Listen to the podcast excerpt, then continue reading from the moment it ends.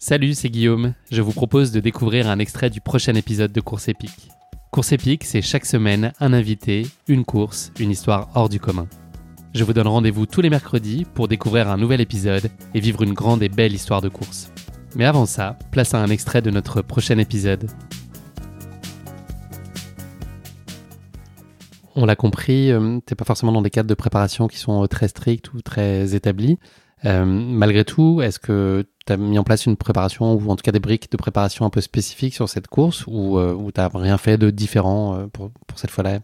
Alors si, quand même. euh, donc comme tu l'as dit, c'est un- une boucle de 6,7 km. Alors t'as pas expliqué pourquoi, donc je vais le faire. Euh, c'est 6,7 km parce que quand on court pendant 24 heures, en gros ça fait 100 miles, qui est un peu la distance euh, mythique aux États-Unis.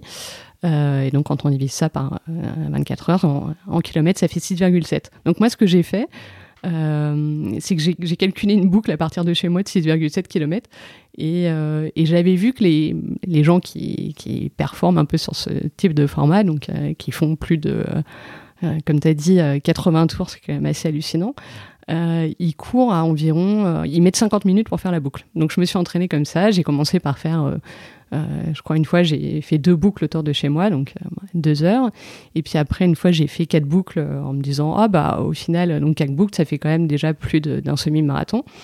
Et c'était déjà très particulier parce que quand je suis rentrée à la fin des 4 heures, bah, j'étais pas du tout fatiguée par rapport à une, course que j'aurais pu faire à un rythme plus soutenu.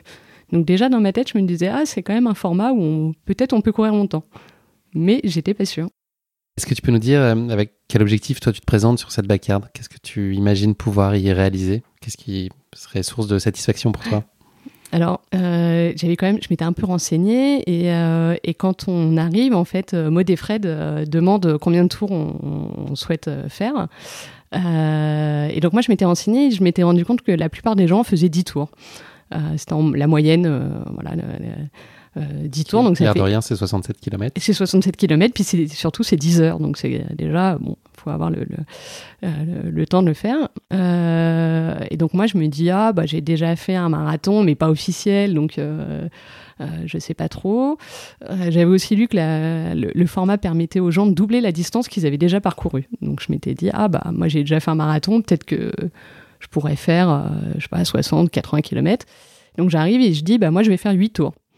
Euh, et ils me disent, bah non, tu vas en faire 10. Donc euh, ils écrivent 10 sur leur feuille. Donc je dis, bon, ok, bon, bah, soit.